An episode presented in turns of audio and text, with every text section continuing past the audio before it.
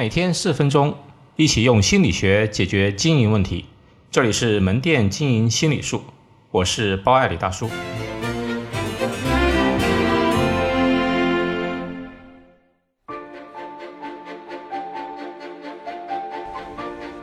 在员工大脑里种下想象共同体。人和动物的一个重要区别是，人通过进化，大脑发育了前额叶部位，使人具有了理性脑，学会了思考、分析、幻想、创造，使得人拥有想象力。在人类社会中有很多想象出来的共同体，它并没有实体存在，却存在于每个人的大脑里，比如货币、国家、组织、党中央、丐帮、信仰、契约、法律、文化、道德、节日等等等等。这些其实并不是某个人。也不是看得见、摸得着的具体的实体，只是存在于每个人大脑中的想象的共同体。但就是这些看不见的东西，连接着人类一起遵守、一起合作，像一个无形的网一样，规范着人类社会的方方面面。比如，我们都说要爱国，国家到底是什么？谁代表国家？不知道。国家只是一个概念，是存在于大家大脑里的概念。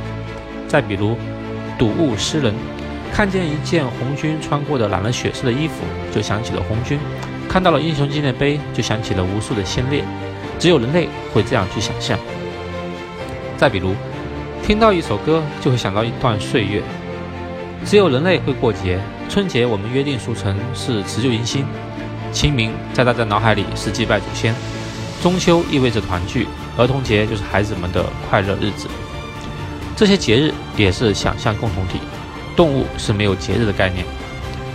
再比如，世界上最大的宗教——基督教的信徒的想象共同体是一个领袖耶稣，一个标志十字架，一套仪式做礼拜，一套经书圣经，一个教堂，一个信仰。以上这些都不是实体的东西，都是众多信徒脑海里构建的想象共同体。这些维系着一个强大的组织，无论科技再发达，宗教组织的作用依然牢不可破。一个分店也是一个组织，要让分店更有凝聚力，某种意义上就是要让分店的同事的大脑里种下更多的想象共同体。比如说，分店要有足够多的仪式感，定期的会议，大家共同种一棵树，共同设置一个属于分店自己的节日。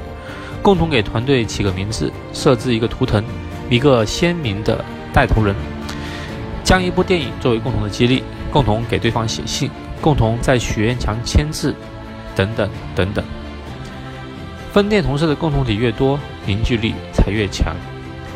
店里管理人员有时会忽略这些看上去好像很虚的东西，但其实这些都很重要，就像阴阳八卦一样，阴阳都需要才能运转流畅。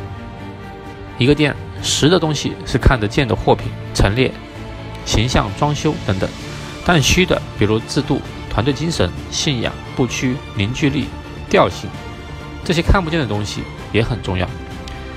评估种下的成不成功，问员工一个问题就可以了：你觉得你们店和别的店有什么不同？我个人认为，任何强大的组织，在想象共同体的塑造方面都是花了很多精力的。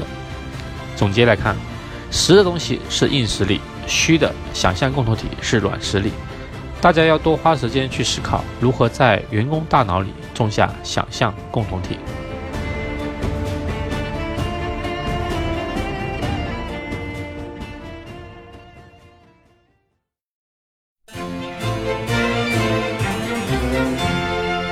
好，今天就到这里，欢迎大家关注门店经营心理术同名微信公众号，那里有文字版，谢谢。